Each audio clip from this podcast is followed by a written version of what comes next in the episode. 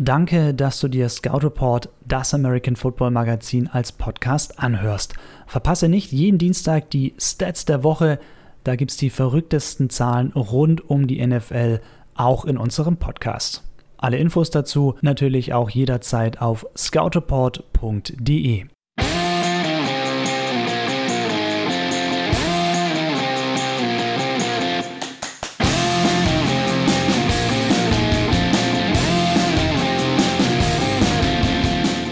Ezekiel Elliott, Jadavian Clowney, Melvin Gordon. Die Zahl der streikenden NFL-Spieler steigt, Football ist Krieg und die Spieler sind die Soldaten, die gehorchen sollen. Doch jetzt wehren sie sich. Erleben wir eine neue Ära, in der die Spieler mehr und mehr ihre Rechte durchdrücken? Und wie stehen eigentlich die Verhandlungen zwischen NFL und Spielergewerkschaft NFLPA? Darüber quatschen wir heute in der Scout Report Show. Chris Höp hier zusammen mit Tiziana Höll. Hallo Tizi. Hallo, schön dabei zu sein. Ja, Tizi, dann lass uns gleich voll einsteigen in die Thematik. Woran liegt es deiner Meinung nach, dass die Spieler immer mehr streiken und Forderungen aufstellen? Also ich meine, es hat verschiedene Gründe. Äh, es ist ja wie bei vielen Problematiken, kann man jetzt nicht einen einzigen Grund nennen. Aber der größte Grund ist wahrscheinlich einfach das Geld, also die Ungleichheit der finanziellen äh, Einnahmen, sagen wir es mal so, die ja aktuell schon ähm, sehr stark herrscht. Ähm, die Spieler wollen einfach mehr äh, Geld bekommen oder mehr vom Kuchen abbekommen, sagen wir es so. ähm, genau, man kann sagen, äh, es gibt auch, was das betrifft, eine, nicht nur die Ungleichheit zwischen der NFL und den Spielern, sondern auch innerhalb ähm, ja, der Teams, wie unterschiedlich die einfach bezahlt werden. Und ich glaube, das bringt sehr viel Unmut rein. Man kann mal ähm, vergleichen, der bestverdienende ähm, Running Back der NFL, Ezekiel Elliott, bekommt ähm, 15 Millionen Dollar pro Jahr. Russell Wilson, bestverdienster Quarterback der NFL, bekommt dagegen 35 Millionen Dollar pro Jahr. Wow. Also, es, also das fand ich schon extrem, die äh, Schere, die da äh, auseinandergeht. Und da ist es ja klar, dass, ähm, ja, dass das Unmut schafft. Und wenn man da noch mitbekommt, was die Teams, die Franchises eben an Einnahmen haben und du riskierst dann in Anführungszeichen jeden Tag nicht dein Leben, aber auf jeden Fall deine Gesundheit, da verstehe ich dann schon, dass, ja, dass es einfach zur Unzufriedenheit führt. Ja. Genau. Das heißt, finanzieller Aspekt ist ganz groß. Dann kommt da eben noch dazu, Spieler wollen Garantiegehälter. Ähm, dann die Rookie-Verträge, die auch absolut ähm, hinken, muss man echt sagen.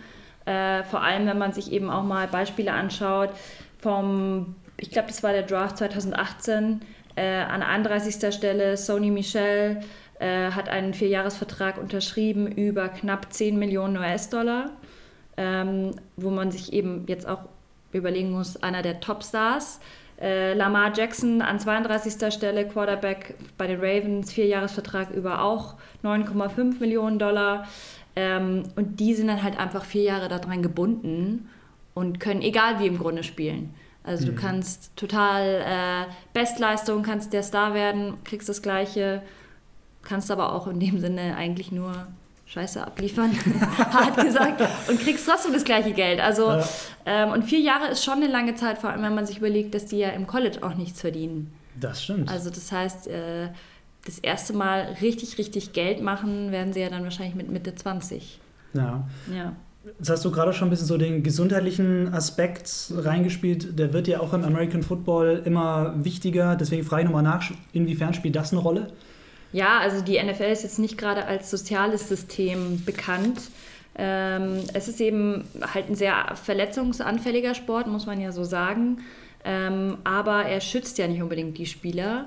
Ähm, so kann man zum Beispiel sagen, es gibt, also es kommt auf die Verträge drauf an, aber es gibt Verträge, äh, die besagen, dass wenn du eben äh, nicht eine gewisse Anzahl von Spielen absolvierst, bekommst du nicht dein komplettes Gehalt ausgezahlt und so weiter und so fort. Ähm, ich meine, ein Franchise würde dich jetzt nicht unbedingt cutten, äh, nur weil du verletzt bist. dann kommst du wahrscheinlich erstmal auf die Injury Reserved List oder bist halt out of season, aber trotzdem, man hat halt dann auch einfach weniger Werbeeinnahmen. Das ist ja auch so ein, so ein Effekt, der da wie so ein Domino-Effekt ja. sozusagen. Äh, ich habe da auch ein ähm, Zitat von dem Defensive End Michael Bennett gefunden. Ähm, sie werden am besten beschützt und am besten bezahlt. Trotzdem will man sie, wenn man sie und ihre Beine erwischt. Ich frage mich, warum sollten ihre Beine mehr wert sein als meine? Da hat er von Quarterbacks gesprochen. Ja. Ähm, Genau, ich meine, eben da spielt dann eben auch wieder der, der Geldaspekt. Es ist ja, hängt ja auch irgendwie alles miteinander zusammen. Das stimmt. Ich ja. meine, Richard German ist ja auch um einer, zu dem kommen wir später auch nochmal ein bisschen genauer, das kann ich schon mal vorwegnehmen. Der ist ja auch um einer, der auch eben kritisiert, so ja, die Regeln für Football werden immer angepasst, aber nur zum Schutz des Quarterbacks und alle anderen sind quasi Kanonenfutter und so what. Das ja, ist und genau eben das, die oben genannten, äh, also die, die wir schon gerade eben genannten haben, Running Backs, sind halt auch einfach deutlich verletzungsanfälliger. Äh, deswegen ist es eigentlich, steht es total im Kontrast zu dem, dass sie dann auch noch weniger Geld kriegen. Also eigentlich müsstest du ja sagen, okay, der hat einen riskanteren Job. Kriegt bei jedem kriegt Spielzug er, voll drauf, wenn er den Ball Genau, ja. genau. Dann müsste er eben auch eigentlich mehr Geld dafür kriegen, aber so ist es halt nicht. Und eben auch, dass die Leistung halt im Alter eher abnimmt. Das heißt, die müssen ja eigentlich erst recht vorsorgen. Quarterback sehen wir ja bei Brady mit 41. Ah, bei sowas bin ich ganz, ganz schlecht. Er ist auf jeden Fall über 40 schon, Tom Brady. Aber ich, ich meine, Drew Brees ist ja auch schon 40 und Tom Brady ist er nicht sogar schon 42? Äh, ich, 42. Ah, ja. okay. 42. Eben, und ich meine, der ist in, immer noch in Blüte seiner Leistung sozusagen, seine, trotz seines Alters und wie lange der Einnahmen hat in dem Sinne ähm, im hohen äh, zweistelligen Millionenbereich und dann andere vielleicht nur zwei, drei Jahre Vollgas als Running Back, das ist Schon ja. sehr unfair, muss man einfach sagen. Das stimmt, wobei man bei Tom Brady noch dazu sagen muss, dass er auf ein bisschen Geld auch schon verzichtet hat in seiner Karriere, damit Geld für andere Stars geholt werden kann. Aber ja, liebe Zuhörer, es ist immer noch mehr als genug. Da müsst ihr euch keine Sorgen machen. Und so jemand wie Brady ist ja genau das, was du eben schon gesagt hast, Tizi, der verdient ja noch durch Werbung, durch seine TB, TB12-Method, da durch sein Zentrum, wo die Spieler auch hingehen und sich äh, massieren lassen. Das ist jetzt vielleicht ein bisschen abwertend, aber behandeln lassen, sagen wir es mal so. Äh, der hat natürlich ganz andere Einnahmequellen. Das ist absolut richtig. Ich meine, wir können uns auch noch mal kurz die Fälle angucken die ich bei der Einleitung genannt habe, ähm, ob die Spiele überhaupt Erfolg haben. Also ich hatte ja Edge Rusher Jadavian Clowney erwähnt, der hat gestreikt, war im Trainingscamp nicht dabei, Trade zu Seattle erzwungen und wird 2020 Free Agent. Dann winkt die große Kohle, also der hat sein Ziel quasi durchgedrückt. Jalen Ramsey, Cornerback, der forderte ja einen Trade, wollte weg von den Jacksonville Jaguars. Zugegeben, er ist kein reiner Streikprofi, er war ja krank angeblich, wobei wirklich nicht ganz klar ist, ob er wirklich krippelkrank war oder mhm. ob er halt, ob das eine Form des Streiks war. Er hat auf jeden Fall auch öffentlich gesagt, es sind einige respektlose Dinge zu mir gesagt worden, deswegen wollte ich weg. Meine Zeit hier in Jacksonville ist vorbei, ich will einen Trade und der wird 2021 Free Agent, aber wahrscheinlich werden die Rams ihn wahrscheinlich sogar schon vorher mit einem längeren Deal quasi ja, wieder ausstatten. Das ist ja auch immer so ein Ziel, ne? lange Laufzeiten, nicht irgendwie so ein Jahr, damit man halt möglichst viel Garantien hat. Das, was Tizi eben auch gerade schon angesprochen hat. Ja, und Ezekiel Elliott, der hat es auch geschafft, hast du schon erwähnt, ist jetzt der bestbezahlteste Running Back der Liga. Also von dem her sein Streik auf jeden Fall auch von Erfolg gekrönt. Ja, absolut, absolut. Aber es klappt ja auch nicht bei allen Spielern. Nee, es klappt nicht bei allen. Ähm, wir hatten uns da mal zwei Beispiele rausgesucht. Zum einen Trent Williams, der Left Tackle der Redskins ja, der ja irgendwie eigentlich eine sehr komische Geschichte in den letzten Jahren, also irgendwie eine ganz komische Geschichte. Er hatte sich von der Franchise offensichtlich distanziert, äh, wollte auch unbedingt weg. Die Redskins haben das dann aber irgendwie ausgesessen und haben ihm nicht das, also ihm nicht released. Ähm, und dann gab es ja jetzt diese sehr seltsame Geschichte mit seiner Krankheit, die nicht festgestellt wurde.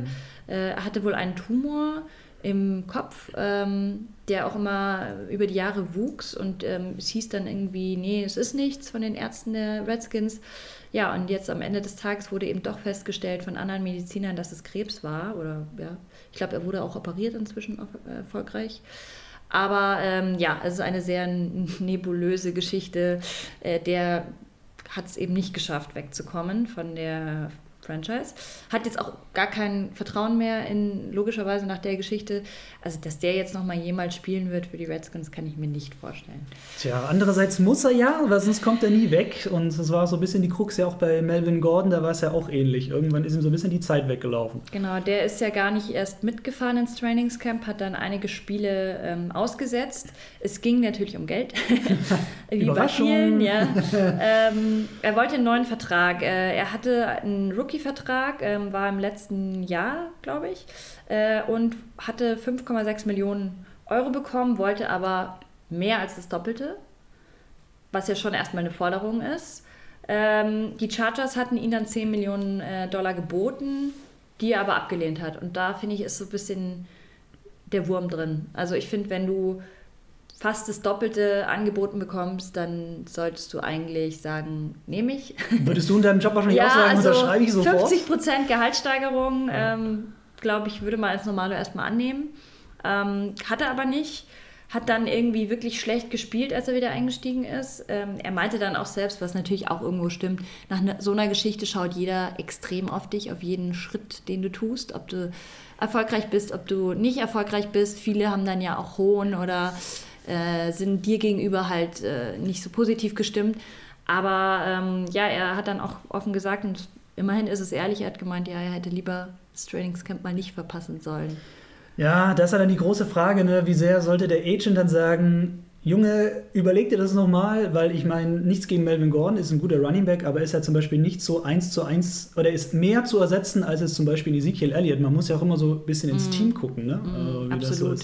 Und ich meine, das ist ja eh ein Thema, das hatten wir letztes Mal bei unserem Podcast ja auch schon so ein bisschen, wenn es darum ging, wie viel kann sich ein Spieler erlauben. Und so ist es, glaube ich, auch schon beim Thema Streik, ähm, wie wichtig du einfach fürs Team bist. Desto mehr kannst du natürlich dann auch äh, das Aussitzen, in Anführungszeichen, wenn, wenn Tom Brady jetzt sagt, äh, nee, kein Bock mehr, ich will, was weiß ich, kann ich mir jetzt nicht vorstellen, aber rein theoretisch ähm, einer der Starspieler und das einfach, du weißt, du bist es wert, dann kannst du natürlich hast du eine bessere Verhandlungsposition. Das ist, glaube ich, wie bei jedem Job. Das ist wohl so. Ja. Und äh, welchen Podcast meint Tizi? Wir haben ja neulich mal rausgehauen, auch einen schönen Hintergrundpodcast, den könnt ihr gerne nochmal über unsere Kanäle abrufen. Da ging es um Skandalprofis, Justizsystem NFL, wie mit Skandalprofis umgehen. Und äh, Tiziana hat da schön mit Erik und auch mit Raffi, einem äh, ja, Jura-Experten, darüber diskutiert, quasi was auch die rechtlichen Aspekte sind. Könnt ihr auf allen Scoutopod-Kanälen euch nochmal reinziehen. Ist ja auch gerade eben dann nochmal durch die Garrett-Geschichte bei den Browns so ein bisschen hochgeploppt und äh, ist immer noch aktuell. Genau, ja, ich habe mal so ein bisschen geguckt, wie sehen eigentlich so die US-Medien diese ganzen Streikgeschichten. Ähm, sehr unterschiedlich. Es kommt auch ein bisschen immer so auf den Fall an. Also bei Melvin Gordon war halt viel zu lesen, dass er sich ins eigene Bein schießt, weil Austin Eckler eben ihn super ersetzen kann, was er auch getan hat. Und äh, Eckler auch ein sehr guter Receiving Back ist, was ja auch den Chargers zugutekommt. Klar, bei Antonio Brown und sein Theater bei den Raiders, was ja auch eine Form von Streik war, da hat natürlich keiner geschrieben, Antonio Brown ist im Recht, weil das ist, war einfach halt so absurd. Ja, so eine skurrile Geschichte. Absolut, ja. absolut. Er äußert sich ja immer noch auf Twitter, einfach mal, wenn ihr den Twitter-Feed schaut, er haut regelmäßig noch was raus. Also offensichtlich hat er sich auch noch nicht ganz davon erholt. Und ja, es gibt ja in den USA auch zahlreiche Formate, die sehr meinungsstark sind. Und das ist auch deren Konzept, mal ein bisschen zu polarisieren. Zum Beispiel Stephen A. Smith von ESPN ist ja so ein Beispiel, der immer sehr ja, draufhaut, sage ich jetzt mal. Und der hatte damals eben auch gesagt, so, ja, bezahlt Livion Bell. Gleichzeitig gab es natürlich auch Experten, die meinten so, naja, Running Backs sind halt leicht zu ersetzen, warum so viel Cap Space und so viel Geld quasi für einen Spieler opfern. Wobei man sagen muss, bei Running Backs und sind die ersetzbar, das wäre nochmal ein Thema quasi für einen eigenen Podcast. Und ja, was, was sagen eigentlich so die anderen Spieler über die Holdouts? Also überraschenderweise gibt es da wenige, die sich dazu äußern. Der Grund ist ja auch irgendwie klar. Kein Spieler will sich Ärger einhandeln, wenn es ihn nicht selber betrifft. Ja, wir erinnern uns zum Beispiel auch dann an die Vorwürfe von, von Le'Veon Bell, noch an die Steelers und dann den Konter von Ben Roethlisberger. Das war schon fast wie so eine Schlammschlacht ein bisschen. Und wenn man sich da von außen einmischt, da freut sich natürlich auch kein Coach und kein Mitspieler. Das bringt ja auch alles Unruhe rein. Wer natürlich was gesagt hat, war natürlich Le'Veon Bell. Der ist ja so eine Art Vorreiter im Moment ähm, für die, die auch eben streiken. Der hatte natürlich dann gesagt bei Elliott auf Twitter, Pay the man, also bezahlt den Mann. Aber klar, da hat er natürlich auch schon seinen neuen Vertrag äh, für vier Jahre bei den Chats über 47 Millionen. Von dem her kann man das dann immer auch leicht raushauen. Ja, klar. Aber man muss sagen, ich, ich finde es eher selten und ich finde es gut, wenn Spieler sich mal klar positionieren, was auch immer. Also, weil es eben so ist, dass die meisten Konflikte scheuen oder allgemein nicht mal unbedingt nur Konflikte, sondern überhaupt eine Meinung zu haben. Ja, und vor allem bloß nichts Kritisches. Ja, genau, genau. Ja, absolut. Ja, Tiziana, dann lass uns doch mal so ein bisschen in NFL-Spieler reinversetzen. Ja, ich streike, will mehr Kohle und du bist mein Mitspieler oder meine Mitspielerin. Wie würdest du da reagieren? Also ich glaube, grundsätzlich würde ich erstmal normal darauf reagieren, also neutral, ähm, würde mir anhören, warum. ähm, also die Beweggründe und ähm, tendenziell würde ich die versuchen zu unterstützen, würde ich jetzt mal sagen. Einfach weil es ja gut für mich auch dann als Mitspieler, wenn immer mehr Spieler sich wehren oder auch irgendwie einen anderen Standard äh, äh verlangen und einfach ja andere Maßstäbe setzen, dann glaube ich, ist es profitieren da jetzt äh, erstmal alle Spieler von. Genügend Geld ist ja in der Liga. Ist ja jetzt nicht so, als ob die, die Liga kein Geld hätte. Von dem her ähm, finde ich es auch immer entspannt zu sagen, ja, äh, wenn einer dann eben besonders viel Geld kriegt, dann leiden die anderen darunter. Glaube ich nicht, weil am Ende des Tages brauchst du immer noch ein gewisses Niveau an Spielern und die müssen halt bezahlt werden. Ja. Ja. Und wenn du jetzt ein GM wärst, also ein General Manager, und da passiert irgendwie ein Holdout, wie würdest du als General Manager? Jetzt bist du ja quasi auf der anderen Seite, ne? Ja, finde ich schwierig. Über die Frage hatte ich mir vorher schon Gedanken gemacht, aber ähm, es, ist, es ist schwierig. Naja, du musst ja irgendwie erstmal dann planen ohne den Spieler. Also wenn er wirklich einen Holdout mhm. macht und sagt, er kommt erstmal nicht mehr, dann musst du halt irgendwie ähm, schnell umplanen können. Äh, auch da stellt sich wieder die Frage, wie wichtig ist der Spieler? kannst du ihn schnell ersetzen oder nicht. Ähm, aber das ist ja Gute, das Gute am, an der NFL, dass du ähm, die Teams jetzt tendenziell nicht unbedingt von einem Spieler abhängig sind. Also ein gutes Team jedenfalls. Hat man ja bei den Saints jetzt auch mit Drew Brees, als der verletzt war, gesehen, dass sie das ganz gut kompensieren ja, konnten. Teddy Bridgewater, ja. Genau, ähm, von dem her auch ein Antonio Brown, ich meine, das sollte eigentlich der Star werden bei den Raiders. Jetzt ist er weg und sie machen es trotzdem vergleichsweise gut. Das stimmt, überraschend äh, gut. Ja. ja. also von dem her äh, würde ich als General Manager, glaube ich, erstmal ähm, auch da eher nüchtern betrachten, versuchen, das Beste aus der Situation zu machen und jetzt aber auch keine Fehde gegen den, äh, also auch nicht persönlich nehmen, dass der Spieler streikt. Glaube ich, ist ja auch nicht unbedingt was Persönliches, weder gegen die Mitspieler noch gegen den Manager. Es ist halt einfach Business. Business, genau. Und das ist, in der NFL geht es halt um Business. Deswegen sollte man es auch als das ansehen. Das ist richtig, das dürfen wir nie vergessen. Und in letzter Zeit haben einige Spieler gestreikt. Sie waren aber bei weitem nicht die ersten. Also wenn man mal so ein bisschen guckt, ich habe mal drei relativ prominente Beispiele. John Riggins zum Beispiel, der war 1980, hat er eben gestreikt bei den Redskins. Die wollten nämlich nicht über, mit ihm über sein Gehalt verhandeln und ja, Riggins dann eben eine Saison Pause gemacht, dann in der Saison darauf doch zurückgekommen und mit den Redskins später noch den Super Bowl gewonnen, also so ein bisschen Happy End noch. Dann ein Name, der den ein oder anderen NFL-Fans sicherlich auch was sagt, Bo Jackson, der wurde ja 86 gedraftet von den Buccaneers, an erster Stelle sogar, doch Jackson hat keinen Bock auf Tampa Bay, kann man auch mal machen, verzichtet auf einen Multimillionen-Deal und geht deswegen erstmal in die MLB, also spielt Baseball, und zwar bei den Kansas City Royals. Und ein Jahr später draften ihn dann die Raiders. Und diesmal sagt Jackson dazu. Und 97 auch das noch nicht allzu lange her. Naja gut, zwölf Jahre, doch, doch. Sean Gilbert, der hat den Franchise-Tag der Redskins nicht akzeptiert und im Jahr darauf tradet ihn das Team zu den Carolina Panthers und 2003 beendet er dann seine Karriere. Also man merkt einfach, und ich hoffe, das kommt bei euch da draußen auch an, man kann gar nicht so wirklich jeden Fall irgendwie so in den Topf schmeißen. Man muss wirklich immer genau gucken, ist das noch ein Rookie-Vertrag, was du ja vorhin schon angesprochen ja. hast, Tiziana? Ist das ein gesettelter, mehrfacher, was weiß ich, Super Bowl-Teilnehmer oder ein möchte gern, Klammer auf, Antonio Brown, Klammer zu, wie auch immer, ist jetzt meine Meinung, ähm, die ist jetzt, ja, ja genau, nie, nie sonderlich sachlich, aber das ist wirklich, man muss, glaube ich, immer wirklich gucken, ja, und ich habe gerade noch mal eine interessante äh, Statistik gefunden zum Thema Geld. Ähm, laut der Spielergewerkschaft hat ein Profi eine Verweildauer von circa sechs Jahren in der NFL, was ja doch gar nicht so wenig, also Durchschnitt, gar nicht so wenig. Aber acht von zehn Profis geraten nach ihrer Karriere in Existenznöte. Das ah, okay. fand ich sehr spannend, weil man daran ja auch sieht, dass zwar bei manchen Spielern schon sehr viel Geld Mhm. da ist, aber das erstens nicht bedeutet, dass es auch bleibt, weil einfach der Lebensstil oder auch so dieses ganze, ja, ich glaube, die haben viele Berater, viele schlechte Berater im Zweifel auch, ähm, auch einen sehr teuren Lebensstil, äh, geben es halt auch aus in dem Sinne, sind es vielleicht auch nicht gewöhnt, so viel Geld zu haben. Und Absolut. es sind dann, das sind ja die, die wirklich viel Geld haben, aber dann überlegt mal, welche, die vielleicht nur äh, im, im Training Squad oder so dabei sind.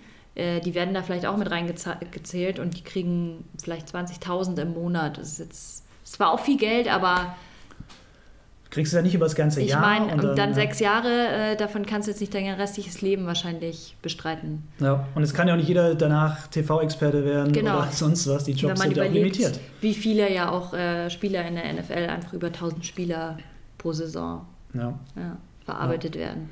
Und man muss ja auch fairerweise sagen, die NFL ist jetzt ja auch nicht irgendwie eine kleine Haubitze und ein Tante-Emma-Laden hier im Dorf, sondern das ist ja schon ein Multimilliardenunternehmen und äh, viele von euch haben ja auch den Game Pass und ihr wisst ja auch, was der Game Pass zum Beispiel kostet und äh, die ganzen Tickets und so, jeder schon mal drüben war und wenn man sich ein Trikot kaufen möchte, dann bist du auch mal so schnell. Oder auch, 80 was bis die an 100 Euro los. Werbeeinnahmen beim Super Bowl haben. Natürlich, klar. Und Ein paar Millionchen. Absolut, absolut. Also das ist wirklich, das rechnet sich ja auch hoch und natürlich ist das auch viel auf den Rücken der Spieler natürlich, weil nichts gegen jetzt Roger Goodell als Commissioner, aber für den bezahlt ja keiner, sondern die Leute bezahlen, dass sie einen Ezekiel Elliott im Stadion sehen oder sie wollen Tom Brady sehen oder sie wollen Drew Brees sehen ne? und nicht den Ja. dritten, dritten Backup oder so. Ja. Ja, absolut. Ja, ich will mal noch ganz kurz ein bisschen über den Tellerrand auch gucken. Ähm, in der NBA zum Beispiel gibt es auch immer mehr Spieler, die so streiken. Zum Beispiel LeBron James, vielleicht ist noch der ein oder andere so ein bisschen, hat auch diese Decision damals noch im Kopf, äh, dieser Wechsel von Cleveland nach Miami. Und jetzt ist er wieder bei den Lakers und ähm, ja, Anthony Davis ist auch dabei und das war ja auch einer bei den Pelicans, eigentlich der Superstar. Ne? Und ähm, dann hat Anthony Davis eben auch gesagt, so ja, ich will getradet werden zu den Lakers und mit LeBron spielen und ja, dann haben die Pelicans ihn auf die Bank gesetzt, einfach damit er sich nicht verletzt und quasi an Wert verliert, weil wenn er sich verletzt hätte, wäre dieser Trade, den er fordert, ja, irgendwie nicht gegangen und so hat er das am Ende durchgeboxt. Und ja, interessant ist auch, dass die NFL-Spieler zum Beispiel kaum Verständnis für die NBA-Gehälter haben. Also ich habe mal ein paar Zitate rausgesucht. Der Angelo Williams sagt vielleicht noch dem einen oder anderen was, Ex-Running Back bei den Steelers. Nennt mich ein Hater, aber die NBA-Verträge sind verrückt. Ich muss die Spieler, die so hoch bezahlt werden, erstmal googeln, weil ich die nicht kenne. Oder Emmanuel Sanders, früher bei den Broncos, jetzt ja bei den 49ers. Ich habe offenbar den falschen Sport ausgesucht. Das haben die quasi getwittert, als eben die NBA diese neuen Mega-Gehälter rausgehauen hat, wo wirklich auch viele Rollenspieler jetzt wirklich sehr viel verdienen. Aber das Problem ist einfach, dass es zwar auch Trades gibt in beiden Ligen, aber dass einfach die Systeme so super unterschiedlich sind. Also ich habe mal geguckt, ein NFL-Kader besteht ja beim Active Roster aus 53 Mann. In der NBA sind es 8. Ja. Also Okay, kleiner. Unterschied, ja. Minimale Unterschied. Und natürlich hat die NFL auch den höheren Salary Cap. Das sind dieses Jahr 188,2 Millionen US-Dollar. Und in der NBA sind es 109,1 Millionen US-Dollar. Aber wie gesagt, acht Spieler im aktiven Kader und 53. Klar hängt noch ein bisschen Rattenschwanz dran, aber nur mal so, um die Spieler zu vergleichen. Das ist eine völlig unterschiedliche Größe, Ja. was das Ganze so super schwer zu vergleichen macht. Gleichzeitig kommt da noch das rein, was du vorhin auch schon gesagt hast, Tizi. Football ist natürlich körperlicher. Klar, verletzt du dich beim Basketball auch, aber hey, wir wissen alle, was Football mit den Köpfen macht. Ja. Stichwort CTE und Gehirnerschütterung. Das passiert ja beim Basketball nicht. Da kriegst du nicht so Nee. oft auf die Rübe. Ja, und äh, wie ist das ist doch auch eine, eine NBA-Season ist doch auch viel länger, oder? Als eine NFL. Absolut richtig. Ja. Die geht 82 reguläre Saisonspiele plus Playoffs. Also das ist wirklich extrem auch ja, viel, das ist ein ja. ganz schönes Brett. Ja, ja. Ähm, mit so einem kleinen Kader dann wiederum ne, ist das natürlich dann schon auch heftig. Ist ja dann auch sehr belastend, muss man sagen, für die, Absolut. für die Gesundheit. Absolut. Gibt, Also gibt Gelenke einige Teams, so. ja, gibt auch einige Teams, die ihre Superstars schonen und ab und zu quasi auf der Bank sitzen lassen, ne, was in der NFL ja gar nicht geht. Also da ist Ja. es ja eher so, da spielen die, auch wenn sie angeschlagen sind. Jetzt George Kittle auch am Wochenende, wo man dachte so, nee. Aber nein, er spielt auf jeden Fall. Und absolut richtig, in der NBA auch eine sehr hohe Belastung. Und ja, es ist trotzdem einfach deswegen schwer zu vergleichen. Genau wie im Fußball, da gab es ja auch schon Streik. Profis Dembele bei Dortmund, erinnern wir uns. Aber da ist es wirklich jetzt ganz, ganz schwer, weil ganz andere Regeln und ganz, ganz anderes System. Genau, wir hatten auch äh, im Vorfeld dieser Aufnahme euch dazu aufgerufen, Fanfragen zu stellen, und zwar zur Spielergewerkschaft, NFLPA und dem Collective Bargain Agreement, also quasi dem ja, Gewerkschaftsvertrag zwischen der Gewerkschaft und der Liga. Und das wird ja derzeit verhandelt, läuft im März 2021 aus.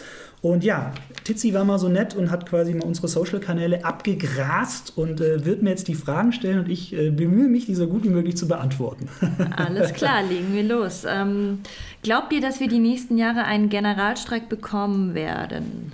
Genau, Frage von Gerhard Krampf ganz ehrlich, finde ich jetzt noch super schwer zu sagen, weil 2021 ist ja quasi noch über ein Jahr hin. Klar, Zeit geht schnell vorbei, aber bis dahin wird es noch sehr, sehr viele Verhandlungen geben. Die laufen ja zum Teil auch jetzt schon. Prinzipiell, um auf die Frage einzugehen, würde ich sagen, beide Seiten sind an einem Abschluss interessiert, weil sonst geht sehr, sehr viel Geld flöten. Ne? Das ja. muss man einfach sagen. Und ähm, über die aktuellen Verhandlungen, da dringt bisher sehr wenig nach außen wo ich sagen muss, klar, es interessiert einen, aber ich kann es auch total verstehen, weil wenn da einer den Whistleblower macht, dann kann das ganz schnell in eine andere Richtung gehen. Von dem her kann ich verstehen, dass beide Seiten da so diskret sind. Gleichzeitig dringen natürlich doch anonyme Quellen, die dann ESPN und Sports Illustrated und wie sie alle heißen, zitieren. Und da wiederum ist es sehr, ja, eine Schere so ein bisschen. Manche Medien schreiben, die Verhandlungen waren bisher sehr gut und berufen sich auf ihre Quellen, die offensichtlich da Zugang haben. Dann heißt es wieder, noch lange keine Einigung. Also ich sag mal so, ohne es jetzt zu wissen, es würde mich nicht wundern, wenn quasi die NFL nach draußen kommunizieren lässt, ja, das läuft gut, und die Gewerkschaft, ja, da ist noch lange keine Einigung, weil ja. das wäre so quasi einfach naheliegend. Ich spekuliere jetzt aber. Aber so ist es ja oft bei Verhandlungen auch mit Gewerkschaften. Eben, genau. Nicht nur in der NFL. so ist es. Und was ich gefunden habe, was ich super spannend finde, ist, dass die Spielergewerkschaft die Profis auf jeden Fall schon auf einen möglichen Holdout, auf einen Streik vorbereitet. Ähm, laut USA Today hat die NFLPA ein Memo an die Spieler geschickt, in dem es darum geht, wie man jetzt schon Geld sparen kann, damit man, falls der Lockout kommt, nicht plötzlich in Finanznot kommt. Und jetzt, das ist kein Scherz, diese Beispiele, die ich jetzt bringe, was da drin steht, ein Tipp, wären wir nie drauf gekommen, Tizi. Spieler sollen öfters mal zu Hause kochen, weil das billiger ist, als im Restaurant zu essen. Also absoluter Wahnsinn. Okay. Noch ein Tipp, wenn Familie oder Freunde einen wegen Geld anhauen, sollten Spieler auch mal Nein sagen. Hashtag falsche Freunde. Ja. Und noch ein dritter Tipp, die Spieler sollen jetzt schon die Hälfte ihres Gehalts sparen und Dinge wie zum Beispiel Schmuck oder Luxusuhren und so nur kaufen, Zitat, wenn unbedingt nötig. Wann ist denn eine Luxusuhr hier unbedingt nötig äh, oder eine fette Karre? Keine ja, ähm, interessante Tipps auf jeden Fall. Die Absolut. könnten wir uns auch zu Herzen nehmen. Ja, Chris, nicht mehr nur essen gehen, sondern. Genau, ich muss dringend meinen Schmuck mal nicht mehr so rausballern, sondern mal dringend wieder ein bisschen äh, hier Boden, auf dem Boden landen, ganz genau. Tja, ja, witzig. So okay. Ja, aber ehrlich gesagt, das sind ja genau die Klischees, werden hier bedient, oder? Irgendwie schon, ne? Ja, naja, Irgendwie schon. muss wohl was Wahres dran sein. Kommen wir zur nächsten Frage. Frank Höhle fragt, es heißt immer, die Spieler seien machtlos gegenüber den mächtigen Ownern. Scheint aber anders zu sein, wie man nicht zuletzt an Antonio Brown gesehen hat. Will man mehr Geld oder woanders hin, wird gestreikt. Die Streiks nehmen in den letzten Jahren zu. Was hat das für Auswirkungen auf das neue CBA? Also ich glaube, man muss unterscheiden zwischen einem Gewerkschaftsstreik, wo quasi alle Spieler aufgerufen sind, und dem Streik einzelner Spieler, wie zum Beispiel jetzt Antonio Brown. Also so, so ein Ding wie das Trade-System oder so oder der Franchise-Tag, das wird, glaube ich, eher nicht abgeschafft. Ähm, und man muss auch sagen, für diese Spieler-Eskapaden, in Anführungszeichen, wie zum Beispiel bei Antonio Brown, da gibt es ja auch schon jetzt im CBA einen Strafenkatalog. Also Livion Bell zum Beispiel hat auch während seines Streiks einfach keinen Cent verdient. Melvin Gordon auch nicht. Mhm. Das ist einfach so und das ist auch festgelegt und ich glaube, das wird sich auch nicht ändern, weil wenn du das ändern würdest, würdest du ja diesen einzelnen Streiks Tür und Tor öffnen und das wird die NFL niemals nee, unterschreiben. Das darfst du auch nicht, finde ich, im Grunde. Ja. dann machst du wirklich, äh, da hast du ja gar, gar, keine Hürde mehr für jemanden zu sagen, äh, ich komme noch zum Training genau. oder ich. Ja. ja. Und ich versuche mal so ein bisschen so einen Vergleich so zum Arbeitsleben, wie es vielleicht bei euch auch so ein bisschen aussieht. Das wäre quasi wie, wenn jetzt ein Abteilungsleiter zum Chef geht und sagt, Capo, ich will jetzt aber mehr Geld, sonst streike ich, dann wird sich die Gewerkschaft ja auch nicht hinter dich stellen, weil die will natürlich, wenn es einen Streik gibt, dann muss das möglichst viele Gebündelt, treffen. Ja. Genau, und dann, also viele, viele betreffen, damit sie dann auch möglichst viele mehr Geld kriegen. Ne? Der Abteilungsleiter an sich verdient ja eh schon mehr Geld. In dem Fall ist der Abteilungsleiter so ein bisschen Antonio Brown, der hat ja vorhin auch schon nicht schlecht verdient. Ja, ja. Ne? Und nicht, sage ich jetzt mal, äh, die Kicker oder die Running Backs und die Backups, die natürlich von der Zahl her schon viel größer sind. Genau. Äh, die Gangrene Germany. Spieler streiken inzwischen nicht nur wegen dem Franchise-Tag. Es gab schon Streiks mit noch zwei weiteren Jahren Laufzeit vor sich. Mhm. Sollte die NFL hier per Regelwerk und Strafen eingreifen oder soll es Teamangelegenheit bleiben und wie damit umgegangen wird? Ja, also Anspielung auf Ezekiel Elliott, so verstehe ich jetzt die Frage. Der hat ja noch Vertrag und wollte eben noch mehr Geld. Ich würde das tatsächlich weiterhin den Teams überlassen, aus einem ganz einfachen Grund. Es unterscheidet sich von Fall zu Fall. Das haben wir, glaube ich, jetzt im Podcast schon mehrfach gesagt, aber es ist einfach wichtig, weil angenommen mal, wir spielen es mal durch, die Liga würde festlegen, der Spieler hat noch Vertrag, streikt aber schon und wenn dann irgendwie festgelegt werden würde, dass solche Spieler zum Beispiel pro Tag, keine Ahnung, 4000 Dollar Strafe zahlen müssen, was jetzt ja gar nicht so viel wäre, nur mal so als Beispiel, dann würde das natürlich einen Kicker massiver treffen als jetzt zum Beispiel den ja, Franchise Starting Quarterback. Ne? Und weil der Kicker wäre dann weg, machen wir uns nichts vor, ja. der, der wäre dann am nächsten Tag entlassen. Beim Starting Quarterback eher nicht. Der hätte ja vielleicht gar nicht so schlechte Chancen, das irgendwie durchzukriegen. Aber ganz ehrlich, lass es die Teams einfach weitermachen. Die kennen ihren Spieler im Idealfall, vielleicht sogar schon ein bisschen länger, wenn es jetzt kein Rookie ist. Die kennen auch den Agenten vermutlich mhm. und haben da Kontakt. Im Idealfall kennen die sogar irgendwie die Familie und das soziale Umfeld, dass man da mal so ein bisschen vielleicht mit der Frau sprechen kann und so und da irgendwie Infos, ob man ja irgendwie zu einer Einigung kommen kann. Aber ich, ja, die NFL regelt einfach schon genug. Also ja, wenn man auch mal auch. guckt, so Roger Goodell zum Beispiel hat ja bisher super viel Mitspracherecht, was Strafen generell angeht für NFL-Profis.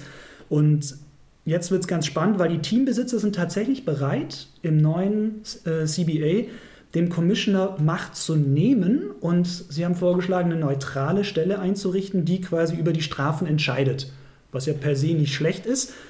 Die Spieler allerdings müssen dafür natürlich Kompromisse eingehen. Das fordern die Teambesitzer auch, so stand es zumindest in der Washington Post. Wurde zwar nicht genannt, was die Owner damit meinen, aber denkbar wäre natürlich, Gehaltseinbußen oder ein bisschen weniger Geld mm. natürlich zu nehmen. Okay, die nächste Frage kam von Twitter. Ed kein Sitzmöbel. Ist die Spielervereinigung eigentlich tatsächlich in 2019 noch so einflussreich, wie sie sich darstellt, oder seit dem letzten Streik als Tiger gestartet und Bettverleger gelandet? Sehr geile Frage. Ähm, der letzte Streik war 2011 gegen fünf Monate, wenn ich es richtig im Kopf habe. Seitdem ist ja wirklich schon einiges passiert, oder beziehungsweise viele Jahre sind vorbeigegangen und die NFP, NFLPA hat jetzt nicht, finde ich, super viel Medienpräsenz. Mhm. Also so geht es mir auch. Ist zumindest aus Deutschland Sicht ja, so. Ne? Also was zu finden ist nicht einfach. Genau. Ja. Aber wenn man ein bisschen so gucken möchte und sich so ein Bild davon machen möchte, wer ja so in der Gewerkschaft eigentlich ist und wie viel Macht die dann hat, dann muss man einfach mal gucken, wer so in der Führungsriege zum Beispiel sitzt. Ne? Da sitzt ein Adam Vinatieri, Kicker von den Colts, den kennt man, glaube ich. Michael Thomas von den Saints dürfte auch ein bekannter Name sein. Und Richard Sherman, da sind wir wieder ja. beim 49ers. Spieler, ähm, die sind zum Beispiel Vizepräsidenten, das sind NFL-Stars, klare Sache, das ist schon mal gut, dass sie zumindest Vizepräsidenten sind. Ja, und der äußert sich ja auch wirklich äh, vokal darüber. Das stimmt. Der macht seinen Job da wirklich äh, ja, aus Gewerkschaftssicht gut und ja. prangert eben auch an, wie wir zu Beginn erwähnt hatten, mal, ähm, dass eben die Quarterbacks immer geschützt werden, aber der Rest ja so ein bisschen unter ferner Liefen läuft. Genau. Ein bisschen anders sieht es aus, wenn man mal so bei den 32 NFL-Teams guckt, wen die so als Gewerkschaftsvertreter quasi immer hinschicken. Ne? Also pro Team sind es mindestens zwei, manche haben auch vier, das schwankt. Und insgesamt muss ich echt sagen, da sind wenig prominente Namen dabei. Also wir werden den Link auch äh, auf scoutreport.de posten, dann könnt ihr da nochmal komplett durchgehen, weil ich kann es natürlich nicht von 32 Teams alle Namen nennen, aber zu den bekannteren gehören zum Beispiel Jarvis Landry, Baker Mayfield bei den Browns, Aaron Rodgers, Mason Crosby bei den Packers, Kirk Cousins, Adam Thielen bei den Vikings, das passt alles. Aber wenn man es mal auch schaut bei den Panthers, Greg Van Roten, Shaquille Thompson, ich will denen jetzt nicht zu nahe treten, aber das sind keine Superstars. Bei den Patriots, Matt Slater, Ted Karras und Joe Cardona. Also wo bitte ist da Tom Brady oder Julian Edelman? Ja, ja. Und ich finde halt schon so, je mehr Stars und bekannte Spieler du quasi in so einen Job einbindest, das machen die alle freiwillig, da, da zwingt ja einer keinen dazu, aber desto mehr Wirkung hat das Ganze natürlich. Na klar, auch. eben Medienpräsenz ist halt die Sache. Ob, also wer dann da sitzt und wer dann da spricht, ist ja in dem Sinne hinter geschlossenen Türen eigentlich egal. Also genau. die können ja trotzdem Ahnung haben von dem, was sie sprechen, aber eben es würde wahrscheinlich deutlich mehr durch die Medien gehen. Aber dazu müssten sie sich wahrscheinlich halt auch einfach aktiv dazu äußern. Und da ist wieder die Frage, wollen viele nicht? Äh, das stimmt, das stimmt. Und ja. ich glaube schon, dass die NFLPA noch eine Macht hat, weil, wie gesagt, wenn gestreikt wird, dann verdient ja keiner was. Und das tut der Liga schon auch weh, sind wir mal ehrlich. Und äh, um eben nochmal auf dieses Memo zurückzukommen an die Spieler. Also, das macht die NFLPA natürlich schon ein bisschen, um die Spieler vorzubereiten. Gleichzeitig ist das ja auch schon auch so ein kleiner ja, so eine kleine Drohung in Richtung NFL, weil die wissen genau, wenn wir das jetzt an unsere Spieler rausschicken, irgendjemand wird es an die Medien stecken, dann wird es auch bei der NFL auf den Tisch landen und dann sieht die NFL, oha, die ziehen einen Lockout, einen Streik in Betracht und deswegen schicken die dieses Memo rum und ja, was, sie würden sie nicht rumschicken. Genau. Ja. Sie, sie, würden ja quasi, wenn, wenn, sie nicht dazu bereit wären zu streiken, dann würden sie ja dieses Memo auch nicht rumschicken. Nee, ne? nee. So, das ist ja auch so ein bisschen Interpretation. Ich, ja, absolut. Ich glaube auch, dass es schon eine, eine ernstzunehmende Möglichkeit ist. Also Natürlich. Braucht man jetzt auch nicht abtun. Ähm, aber allein die Organisation von so einem Streik ist ja schon eine Mammutaufgabe. Ja, also ist schon mal gelungen, aber trotzdem. Ja, es ist, ich glaube, das Schwierige ist tatsächlich, sich dann wieder anzunähern, wenn die Saison dann schon losgeht und so. Und dann ist es halt schwer. Es gab die ganzen Trainingscamps nicht und welche Spiele werden jetzt gestrichen und welche nicht. Mhm. Also es ist schon nicht ganz ohne, aber ja, Knackpunkt ist halt wirklich, glaube ich, so das liebe Geld. Ja. Äh, käsekopf.de, wie hoch ist die Wahrscheinlichkeit dafür? Ich schätze mal für einen Lockout, oder? Ich glaube, ja. ja. Was sind die größten äh, Streitpunkte? Wahrscheinlichkeit, das hatten wir schon mit der ersten Frage so ein bisschen abgefrühstückt, das ist ja, würde ich jetzt sagen 50-50, genau. Auch, oder? Und Bisher schon. Ja, ich kann aber auch nochmal ähm, zwei, drei nennen, das ist kein Problem. Also die Expansion auf die 17 Spiele zum Beispiel, die jetzt ja in den letzten Wochen auch so durch die Medien ging, die wird auf jeden Fall ein großer Knackpunkt sein. Die Owner wollen das, was ja aus Marketing-Sicht auch Sinn macht. Du hast ein Spiel mehr zu vermarkten, TV-Rechte mehr, mehr Zuschauer, alles pipapo. Für die Spieler natürlich höhere Belastung, mehr Verletzungsgefahr, nachvollziehbar, dass sie da eher dagegen sind. Die Spieler sind aber wohl bereit für 17 reguläre Saisonspiele wenn sie mehr Geld kriegen, zum Beispiel. Ja, fair enough, finde ich. Genau. Ja. Und ähm, nochmal ein paar Zahlen vielleicht auch zum Gehalt. Also Stand jetzt machen 47 Prozent aller Einnahmen der NFL Spielergehälter aus. Die Owner von den Teams haben zwei Angebote gemacht, wo sie das quasi ein bisschen aufstocken. Einmal 47,7 Prozent und einmal 48,25 Prozent. Jeweils hängen da aber unterschiedliche, ja, andere Bedingungen noch mit dran. Ähm, ESPN hat es super aufgeschlüsselt, den Link posten wir auch. Ich breche es jetzt einfach runter und sage, im Grunde, wenn man rausrechnet, läuft es auf etwas Gleiche raus, nämlich 7,9 Milliarden US-Dollar, egal wie viel Mehr, Prozent es ist. sozusagen. Nee, insgesamt dann quasi. Das Ach so, genau, insgesamt, insgesamt sozusagen. Okay. Genau.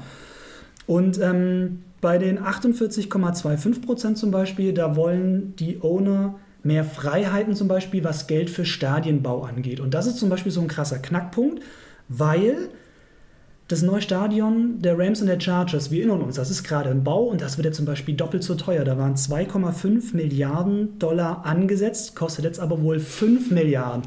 Und bei diesem Vorschlag eben von der äh, von den Ownern haben quasi die Gewerkschaften, die Spieler Angst so, ja, wir kriegen dann zwar 48,25, aber wenn die dann mehr Geld für Stadien abzwacken können, dann kommen wir unterm Strich vielleicht doch wieder unter weniger ja, aber raus. Würde also das Geld von dem komplett. Stadion abgezwackt werden, von ihrem Gehaltgeld sozusagen? Also das, ist eben genau, das kommt eben dann genau auf diese Formulierung an, ob du es halt vom ah. Gesamttopf nimmst ja. oder ob du erst die Spielergehälter rausnimmst und dann prozentual Alles abziehst. Ne? Also das ist wirklich eine Rechen, Rechenmaschine. Ne? Aber ich finde jetzt auch nicht, dass das so ein 1% oder was es dann am Ende des Tages wäre ist eigentlich jetzt auch nicht so wow, oder? Also nee, ist so, wenn man sich vielleicht mal andere Gewerkschaftsverhandlungen mit Unternehmen anschaut, dann ist ein Prozent nicht allzu viel. Ja, das ja. stimmt. Und äh, noch vielleicht noch ein Fun Fact zu der Frage noch zum Schluss, dass die Owner sind zum Beispiel wohl bereit, Marihuana als legales Schmerzviertel mit Footballer zu erlauben. Alles klar.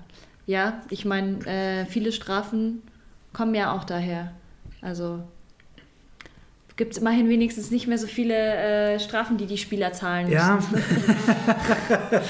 Gut, es gibt noch eine letzte Frage von Stubbi 1919. Woran liegt es, dass streikende Spieler in der Öffentlichkeit so schlecht ankommen und die meisten Fans eher den Vereinen den Rücken stärken? Inwiefern kann bzw. wird die NFLPA versuchen, im nächsten Agreement die Spielerrechte weiter zu stärken? Sind im Grunde zwei Fragen äh, von Stubi. Also klar wird die NFLPA versuchen, die Spielerrechte weiter zu stärken, weil sonst hätte sie, keine, ja. genau, ja. hätte sie keine Existenzgrundlage. Also ich glaube, das ist ein No-Brainer. Auch wenn natürlich so Verhandlungsergebnisse immer dann ein Kompromiss sind, mit dem beide leben müssen. Zu, zu dem ersten Teil der Frage, warum die streikenden Spieler in der Öffentlichkeit so schlecht dastehen. Naja gut, das ist, glaube ich, so ein Reflex von den Fans, weil die böse Liga diktiert alles ne, und die Spieler haben keine Rechte und werden einfach zu den Clubs hin und her geschoben und die Gleichzeitig verdienen sie aber trotzdem auch eigentlich ein bisschen Geld, ne, die Spieler. Also arm sind sie eigentlich ja nicht. Und ich finde es insofern ganz witzig, wenn man mal überlegt, Bahnstreik, also Lokführerstreik in Deutschland. Da hat ja niemand der Gewerkschaft und den Lokführern den Rücken gestärkt, mhm. gefühlt. Ja. Aber warum? Meine Interpretation, das betrifft dich. Deine Züge fahren nicht, du kommst nicht richtig an, bist voll genervt, kostet Zeit. Bei den Spielern ist das halt, wie gesagt, glaube ich, so, das, das Spielergehalt für dich macht ja als Fan oder Journalist und so macht ja, glaube ich, keinen Unterschied. Ne? So, naja, aber Stubi sagt ja eben, dass es sehr schlecht ankommen würde, wenn man streikt. Aber ich finde im Grunde, ah, okay. ich glaube, das rührt daher, dass eben viele Leute oder viele Fans diese extremen Summen, die da einfach im Umlauf sind, nicht so, ja. nicht so greifbar ist, sagen wir mal für Durchschnitts-NFL-Fan, der sitzt vor seinem Fernsehen oder geht ins Stadion, gibt da eh schon viel Geld aus in dem Sinne und will dann was sehen. Und wenn dann auch noch der Starspieler gerade streikt, dann ist er halt sehr missmutig, was man ja schon auch versteht. Andererseits finde ich halt, man muss es ja im Verhältnis sehen. Also, ja. wie gesagt, die machen da in den sechs Jahren vielleicht das Geld, was sie ihr ganzes Leben lang dann sozusagen einnehmen. Also, das werden die größten Einnahmen sein. Und ähm, ja, verglichen auch mit anderen Sportarten einfach, äh, Fußball, äh, NBA, wie auch immer, gibt es ja viele andere Sportarten, wo die Spieler weitaus mehr verdienen. Ja, ja ich hatte, hast du recht, ich habe die Frage äh, quasi umgedreht. Ja, das ist positiv gesehen. genau, ja, nee, aber hast, hast natürlich recht. Ähm, das ist tatsächlich so. Ich glaube, das liegt einfach, glaube ich, daran, weil die halt wirklich schon so relativ viel Geld verdienen und selbst, selbst so ein Rookie-Vertrag oder keine Ahnung, selbst so 200.000 oder so oder 500.000, das kann man sich ja so als Normalbürger schwer schon in Scheinen vorstellen. Die Deutschen sind immer so Bargeld fixiert und dann stellt man sich so einen Stapel Geld vor.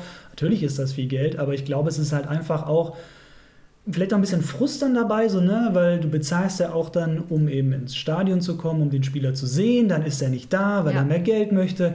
Vielleicht hast du noch 150 Euro, Dollar für sein Trikot bezahlt, weil du ihn so super findest und denkst dir, ja toll, jetzt sitzt er zu Hause. Und Oder streikt sich zu einem anderen Team und dann genau. bist du auf genau. einmal, also vielleicht bist du Fan von dem Spieler, dann ist er auf einmal ja. bei den, weiß ich nicht, Steelers oder so und dann denkst du dir, scheiße, ich mag die doch gar nicht.